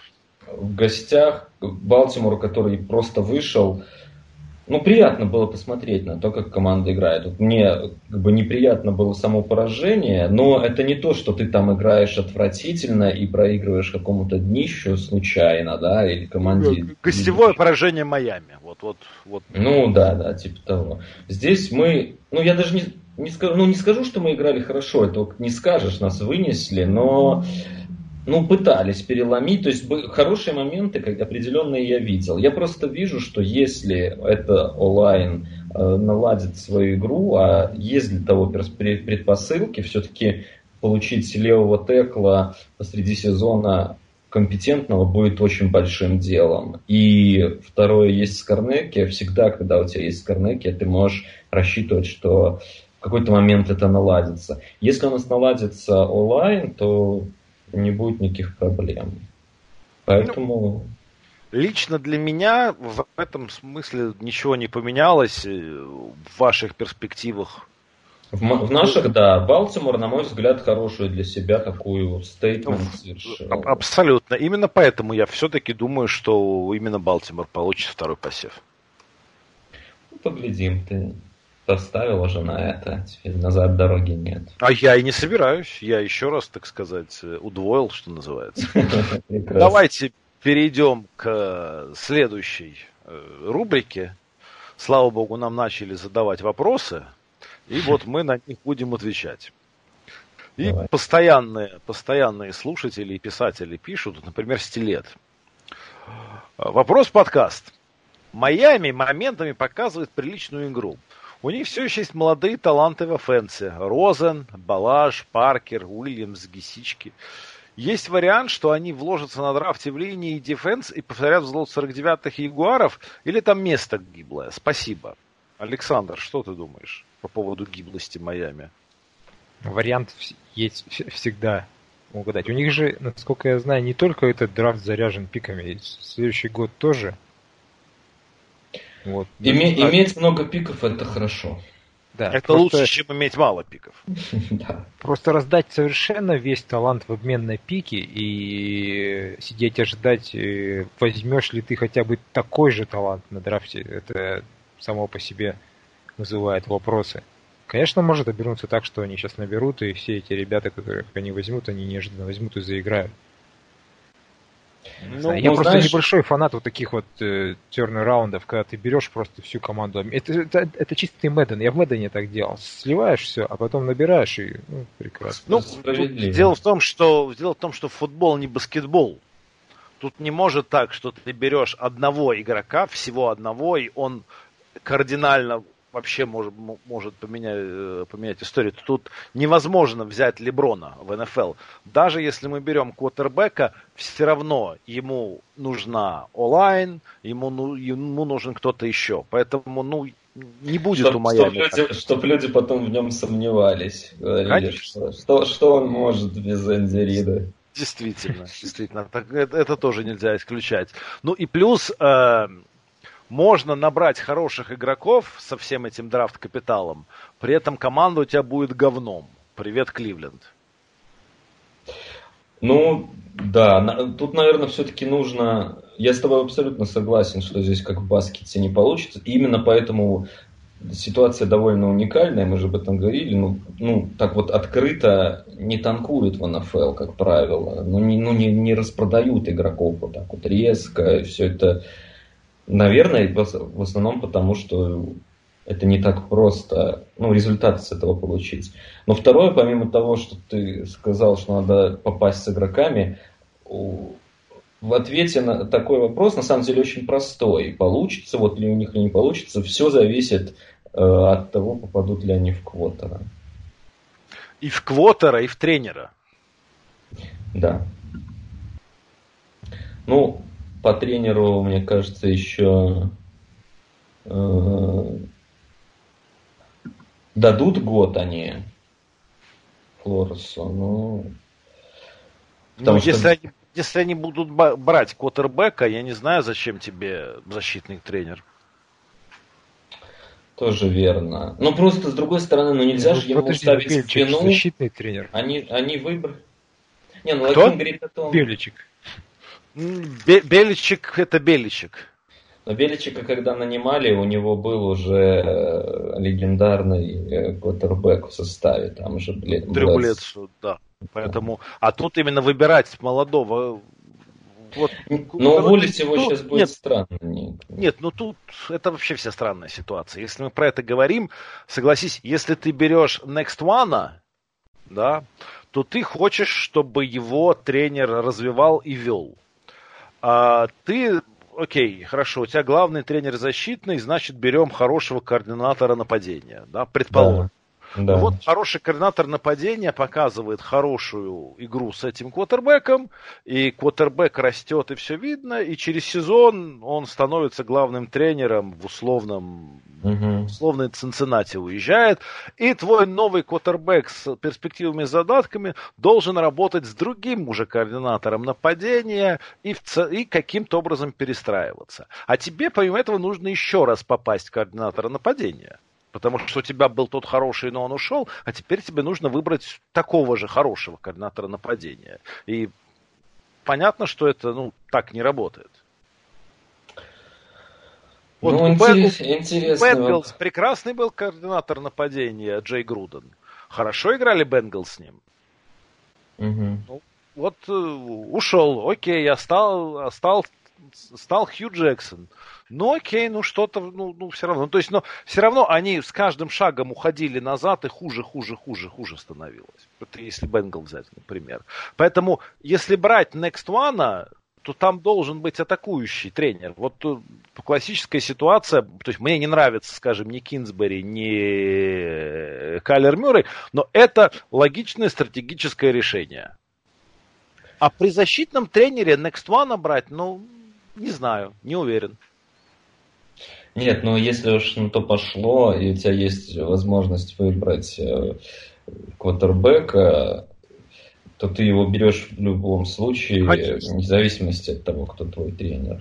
Но мне кажется, что ты, прав, с этим труд, довольно трудно спорить, и сейчас это наиболее модное направление молодому квотеру брать сразу атакующего тренера. Но может быть, они просто ищут правильного человека. Просто руководство футбольной командой, помимо воспитания квотербека, очень много вещей включает. И как мы видим, ну вот хорошо, в Кливленде сейчас такой воспитатель как раз. Вот они, они пошли по твоей парадигме. Не, не нет, стали... нет, нет, нет, нет, не совсем так. Ну как так? Как не, не так? Не, не совсем так. Ну, Китченса, да. Китченса назначили только потому, что Бейкер сказал назначить Соверш, мне совершенно, Нет, совершенно верно. Но изначально-то не Китченс брал Бейкера.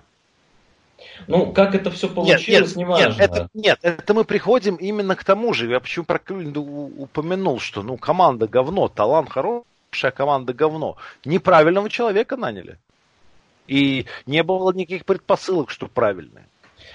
Так вот я и говорю, что они, если уж наняли Флореса, э, мне кажется, они посмотрят и ну, как-то надо, надо понять, правильно ли это человек. В условиях такого сезона это невозможно понять. Безотносительно того, атакующий он, защитный. Но не увольнять его только за то, что он специалист по защите. Я это просто тоже... считаю с такой ситуацией, что не надо было его изначально не, нанимать? Не надо было нанимать Флореса под это дело. Под это дело есть замечательные тренеры, там, Муларки, Дирк вот. Тренеры, которых нанимают специально, чтобы уволить. Ну, может быть. То есть не нужно было пудрить мозги э, хорошему координатору защиты Патриотс и перспективному потенциально главному тренеру и вот, ну, уничтожать его карьеру. Ну, а если боялись ошибиться, вот были в нем, ну, боялись, точнее, упустить, были в нем уверены. Ну, не знаю, то, то есть я не, я не могу оспорить, я считаю, то, что, что ты Майами, говоришь. Теория... Что, что Майами, в принципе, Флореса категорически подставили. Ну, ты думаешь, он не понимал? Э, не знаю, не могу сказать, понимал или не понимал. Возможно, он думал, что это его единственный шанс стать главным тренером. Ну, вообще, вообще, я, да. Я, это... я тоже не уверен, может, он и не знал, не был в курсе такого плана, после, что после его найма там все просто выметут Нет, вот мы для примера можем взять человека, который в свое время был точно так же в Окленд при, принят на должность главного тренера, Деннис Аллен. Ну, что вы думаете, скоро он будет еще главным тренером, несмотря на то, как замечательно играет защита Нового Орлеана? Ну да, интересная теория, может, может быть так и есть. И то, что он мог пытаться ухватиться за свой шанс, учитывая, что он и координатором-то был первый год в Патриотс. Ну, и да. так удачно это получилось. Плей-офф защита играла очень хорошо, в том числе в Супербоуле. И вот решил реализовать себя сразу, как бы не, не разбираясь, что там как. Может быть, все, все так и есть. Но в любом случае, если вернуться к вопросу уважаемого Стилета... Не э, факт. Успех, не факт. Успех, успех их ребилда будет в первую очередь зависеть от того, как они квотер найдут. Банально, но как бы мне кажется, это непреложная истина современная. Ну да, ну да. И, к сожалению, Хорошо. много больше, чем квотера надо найти. Но, но, нужно, это, нужно найти... но это необходимое условие. Это недостаточно, но необходимо. Да, все остальное без... просто без квотера не заработает. Но да. квотер без всего остального, мне кажется, тоже, ну, тоже квотер, без все, квотер, без всего остального не заработает сразу. Eventually он заработает. Есть, конечно, примеры, где... Если, будет... если его не прибьют просто. Да, да, да. Я как раз про эти примеры и говорил. Там RG3, Кар, там старший. Есть примеры, когда губится карьера человеку, но, как правило, все-таки, если он топчик, ну вот вы на Хьюстон посмотрите, э, хотя бы. Ну, я, я вот эту борьбу э, Дэшона против собственной команды с первой недели декламировал, он ее по, по факту выиграл в итоге. Ну, они там сделали какие-то шаги, видишь, не сразу предприняли, то есть э, сейчас переплатили за этого Тансела, так или иначе, но пас протекшн они наладили. Это как раз к тому, что ты находишь квотера, а все остальное потом. Это уж пусть не сразу, сразу оно не будет работать, но год, два, три, и оно заработает. Если ты нашел по-настоящему не Трубицкий, а квотербека. Окей. Okay. Okay. Ладно, едем дальше. Ай, Корвет спрашивает. Добрый день. Вопросы получились какие-то шуточные. В сезоне 2020 года для улучшения качества игры было принято беспрецедентное решение – уменьшение количества команд до 28. Для решения сложного вопроса определения выбывших пригласили наших уважаемых экспертов. Внимание, вопрос. Кого бы вы исключили, если Чарджерс и Ягуаров уже попросили на выход? Мне, мне очень понравилось, что он в этом великолепном вопросе оставила себе пару решений таких априорных просто. Две команды попросили. Да. Ну, Александр. Э, слушай, ну, первое, мне, кажется, А, я, быть... про, простите, вы меня простите, но тут уже очевидно, что если убрали Chargers и Jaguars, то команда из NFC. Из NFC, да? Ну, да. Это, это вообще, конечно, ты сейчас вводное такое серьезное сделал. Ну, Нет, ну, согласитесь, ну, невозможно, что должен 4. быть тогда Вашингтон, если это из да. NFC. Да. Это да. как бы no-brainer. Ну и, наверное, Гринбей. Мне мне кажется, мы подостали уже, да. Ну, прекрасно, да. Ну, Брейв, давай ты. Я должен в NFC, да, назвать? Ну, я бы вторую все-таки хотел назвать, конечно, не NFC, но раз Коля решил нам... Кли- Кливленд просто, мне кажется, из милосердия должен быть исключен э, из лиги. Из милосердия к этому городу, болельщикам. Просто... Ну, а если в NFC, то окей, Вашингтон, конечно. Вашингтон, конечно. Кто там неприятный еще? Ну, Детройт нельзя исключать. Он, э, кто будет играть на День Благодарения тогда, каждый раз? Привет, не простит, опять же. Ну, Аризона, на самом деле, ну, вот, нужна я, это Аризона. Вот нужна. я, с тобой, вот я с тобой полностью согласен, Вашингтон и Аризона. Прекрасно. Про, про, просто по той простой причине, что если убирать Тампу, то как же Мортон? Да, нет, ну Тампу нельзя никак. Тампу нельзя. Там... Тяжело из НФК. Вот из АФК можно пачками выбрасывать. Из АФК уже тяжело. Две уже убрали, и еще пачками можно продолжать. Ну хорошо, ладно, давайте продолжим эти эксерсайз. То есть понятно, что Денвер. Джетс, Цинциннати, Кливленд, ну блин. Да, да, да, да, да. Со всеми я согласен. Джетс, Кливленд, Цинциннати, Майами. Майами тоже. Майами зата, знаешь, они такие решили перетанковать, и здесь решение, ну вы так плохи, что мы решили, что вас надо исключить просто. Ну мы же временно, типа... Они потом, они переходной турнир потом играют во второй лиге. Да, да, да. НФЛ, ФНЛ. Ну. Нет, но убрать... А ты представляешь, сколько игроков свободных? Вот четыре команды, если убрать, в них же всех есть отличные а, игроки. Да, наберется Это команда человек 20. Уплотнит вообще командой просто отлично, если их распределить. Мне кажется, это, это Нобелевка просто. Это Нобелевка. Две. Да, да. Три. А то и четыре. Хорошо. Последний раз задаю подобный вопрос, прошу прощения, но очень хочется понимания ситуации. По версии футбол Outsiders защиты против паса на данный момент лидируют 49ers, на втором месте Новая Англия. Однако по общим оценкам защиты лидирует Новая Англия, 49-й же на втором месте. Уважаемые знатоки, раз и навсегда дайте, пожалуйста, ответ. Корпус дебеков или фронт 7? А, в принципе, уже Брейв ответил, я не думаю, что кто-то из нас будет спорить, что offensive line важнее. Да. Я, я вот такую сегодня рассказывал Андрюхе Айтитеру мысль, что если мы посмотрим на победителей супербоулов, там, посредних или вообще до, за достаточно долгий период, мы можем всякое увидеть. Мы можем увидеть команды с ужасающими защитами паса. У, у Патриотс там были просто не, несколько лет, ну, просто, не, просто там 29-30 место по тому же DVOA.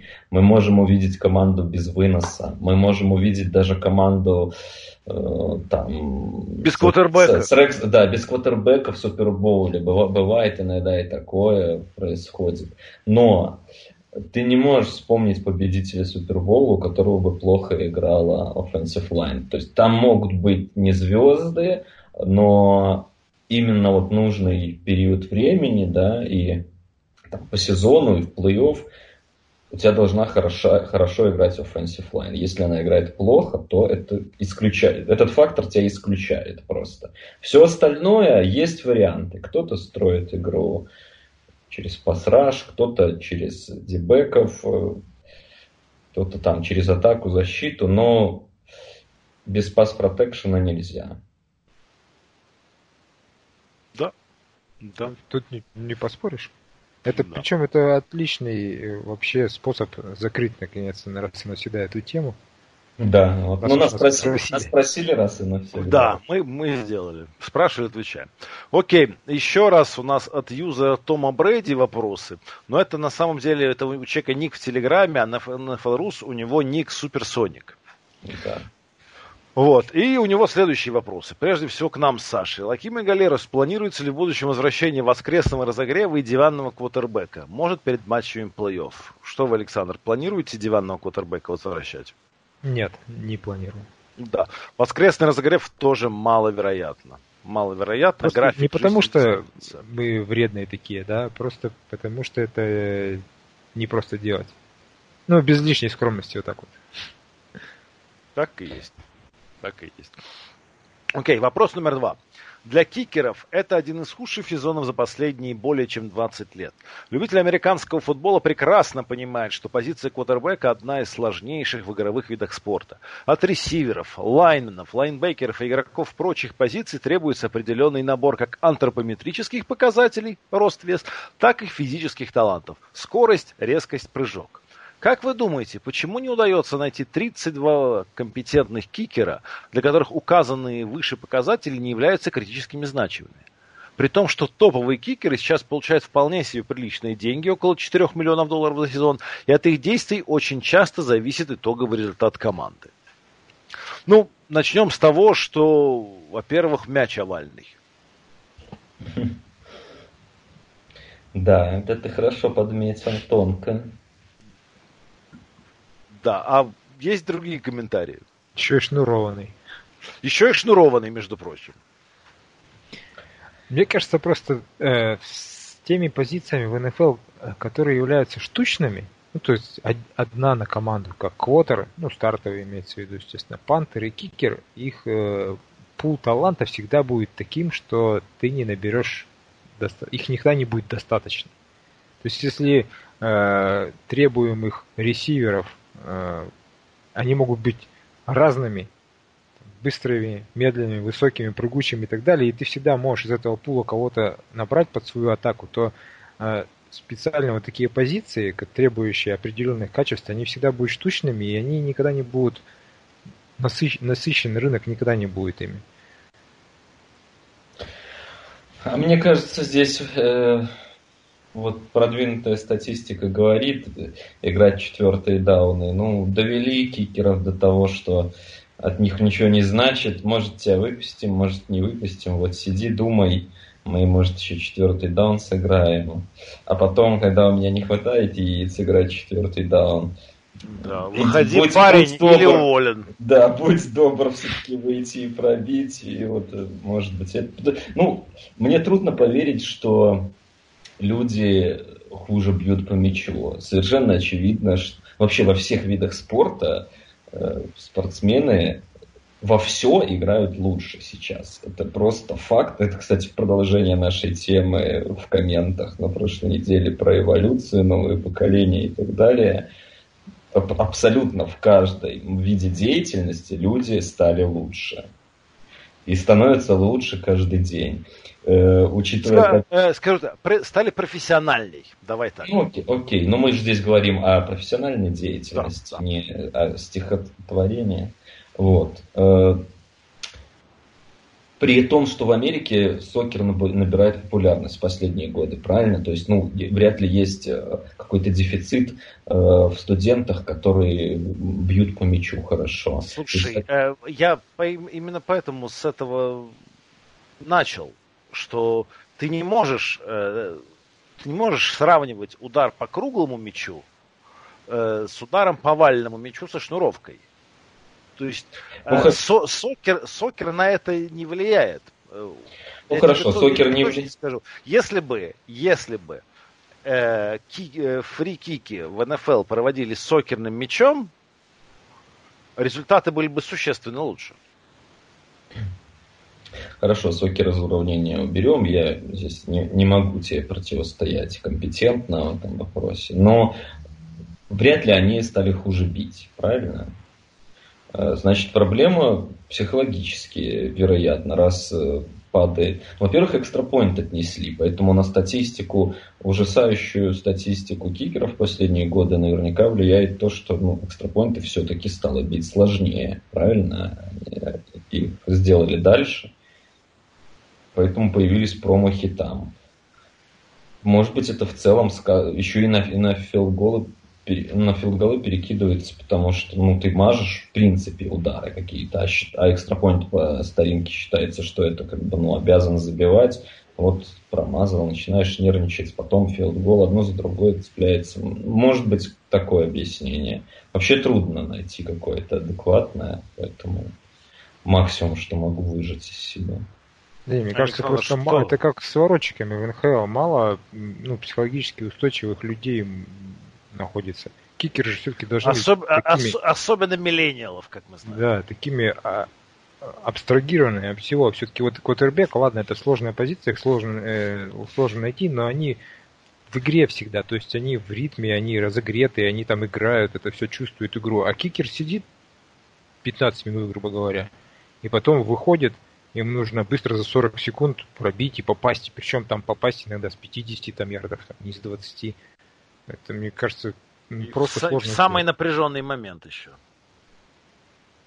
Да, и у них специф, специфика профессии-то в том, знаешь, если, как говорят, ну, в бейсболе хиттер, если ты выбиваешь 0-3, э, то ты хороший хиттер, да. Э, в баскете, если ты бросаешь э, там 40% трех, то ты хорошо бросаешь трехи.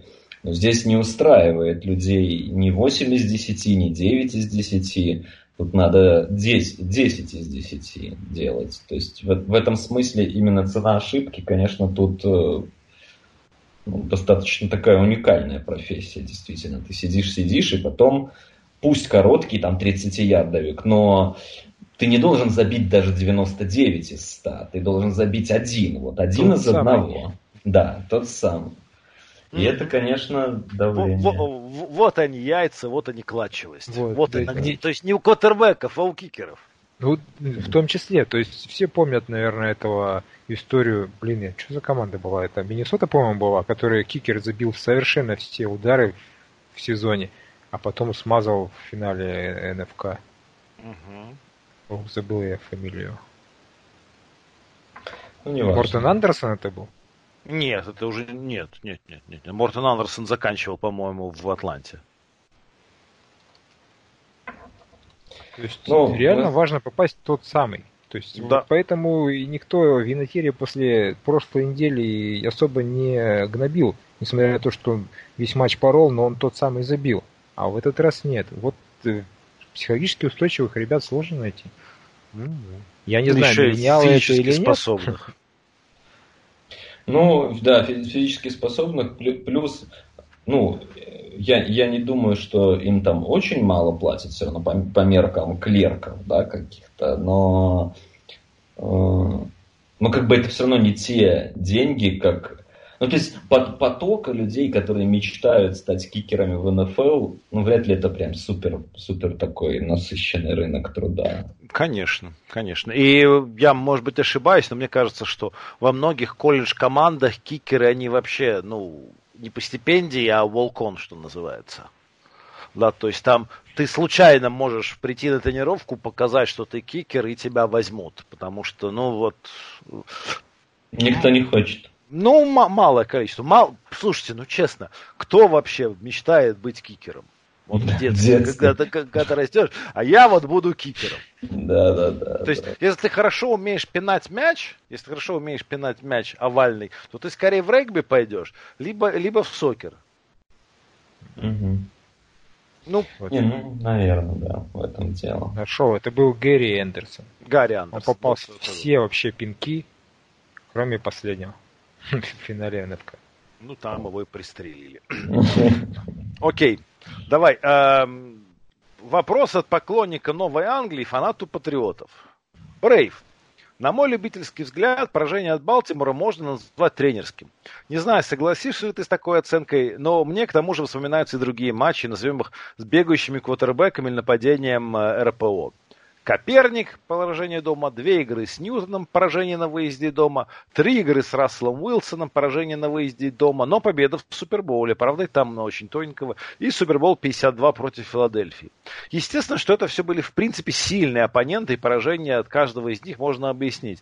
Но не видишь ли ты некой, скажем, системы в неспособности или непонимании нашего тренерского штаба, как играть против такого нападения квотербеков? Но я от себя скажу, что тут тот же самая ситуация. Вот соперник очень, очень сильный и неудобный.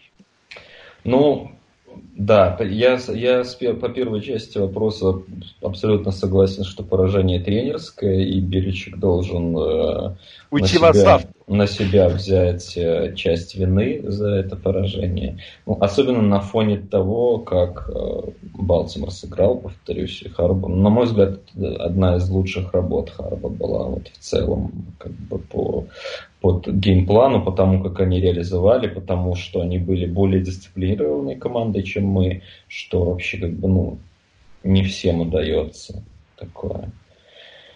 Поэтому да, тренерское поражение. А насчет бегунков, из всех игр э, перечисленных мне запомнилось, что с Коперником были проблемы, но он, наверное, наиболее близок. И как раз Грег Роман тогда э, был у них координатором нападения тоже, как сейчас у Балтимора. Может быть, поэтому так казалось. Все-таки остальные матчи, ну, мне кажется, там не совсем в этом дело. Игры с Расселом Вилсоном я вообще не считаю его бегунком, поэтому тут, мне кажется, не ну, из я, этого. Я только читал то, что написано, я тоже... Да, да, нет, ну я, я, я и отвечаю, как бы, да. Суперсонику. Ну, с чем это связано, не знаю. С чем такая, такие проблемы у Бельчика с бегунами связаны, не могу сказать. Ну, наверное, какая-то... И на старуху бывает правуха. Да, да. Как, какую-то систему можно проследить, но почему? Может, он и сам не знает, как так получается. Вроде бы ну, здесь про, именно про этот матчап мы уже говорили, просто не хочется повторяться. Очень э, нам неудобно этой защите, при том, что она выше всяких похвал в этом году играет, неудобен такой соперник крайне. Не, не та. Вот нашей защите 2004 года было бы в самый раз. А здесь э, легковатые. Они во флет атаковали вот эти вот короткие пасы. То есть э, слабость лайн, лайнбекеры прекрасные, они все там плеймейкеры, как я уже говорил, по куче секов имеют там перехватов, но они в прикрытии слабые все. Они слишком маленькие для линейных защиты, но слишком большие для лайнбекеров. Вот, такая вот такой вот парадокс в нашем корпусе лайнбекеров. То есть это что нечто среднее ну, между... tweener ы. Да, да, да, некие tweener ы между D-end ами и лайнбекерами, и их можно бомбить э, на пасе. Не все почему-то додумываются до этого, но Харба вот показал, как это делается. Красавец, красавец. Да. Ну что, с вопросами разобрались. Теперь давайте последний, э, последняя остановка на сегодня. Давайте посмотрим, что нас ожидает на следующей неделе. Прекрасно. Да.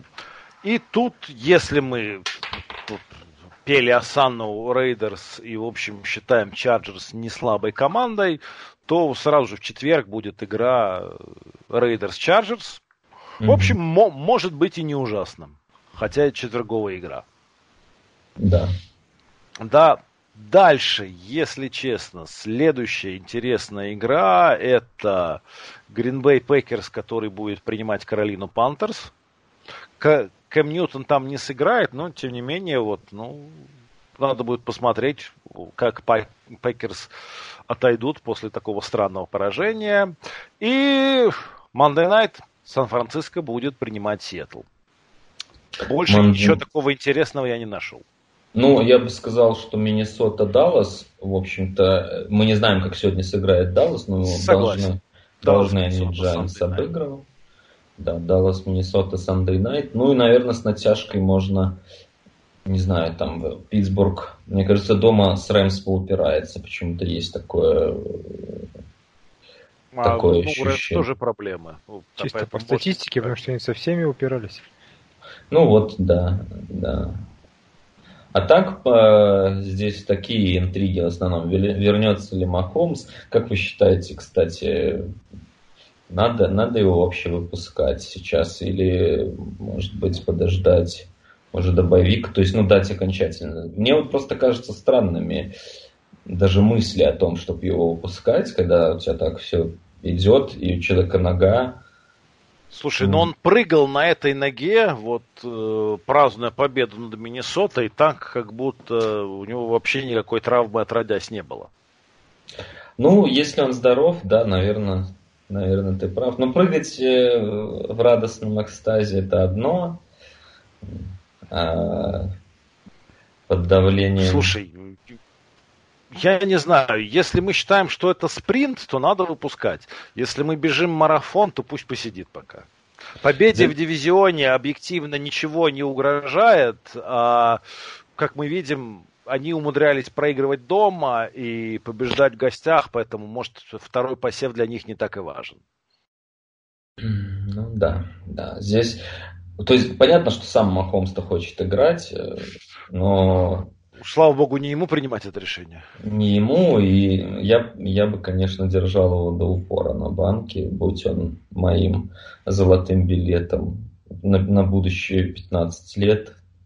Мне кажется, очень странным вообще какие-то рассуждения о дивизионах, посевах и так далее. Ну, увидим. Там да, в любом случае от докторов, наверное, в первую очередь. Да, я тоже согласен, держал. Причем здесь, мне кажется, вообще ноу-брейнер. Если бы это был матч против супер команды, я бы его не стал выпускать просто, ну, чтобы не усугублять ничего. Э, травми... ну, травмированный или после травмированный Котор всегда играет хуже, чем он здоровый. А поскольку эта команда еще и средняя или ниже, то там сам Бог велел что взять запасным квотербеком. Кажется, тут раздумий-то как таковых нет. Если это, конечно, не случай, как с Вашингтоном, когда они запороли карьеру РГ-3, но это, мне кажется, не тот случай. Ну да. Чикаго еще играет с Детройтом, не знаю, ну эта игра вряд ли уже кого-то заинтересует, но так команды, вот Трубицкий еще будет играть. В, этом, в, на этой неделе-то мы не обсуждали этот матч, но там они из минусов из минусовых ярдов за первую половину еле-еле выбрались прямо в самом конце.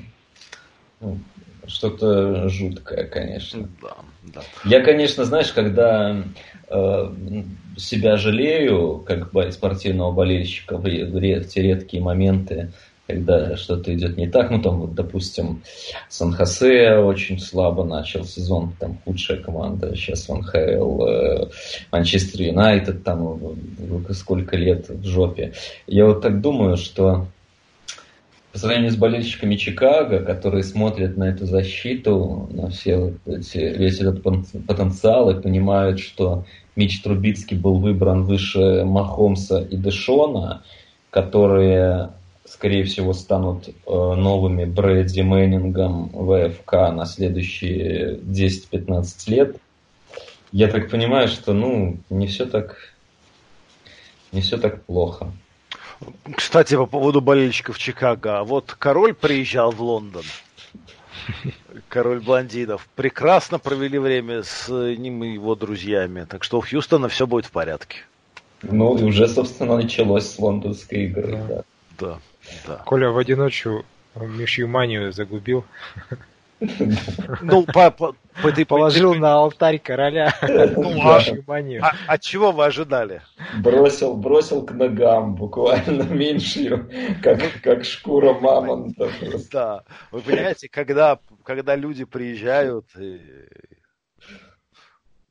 Нет, все, здесь все справедливо, Лаким, это, это даже я думаю, что никто не бросит. Мне. Вопро- вопросов никаких нет. Ну, слава богу, слава богу. Хоть с чем-то нет никаких вопросов. Ну что, друзья, спасибо большое. Был долгий подкаст. До новых встреч. Все, как мы любим. Все, как мы любим. До новых встреч с ребятами через неделю, со мной через три. И пока-пока. See пока. you.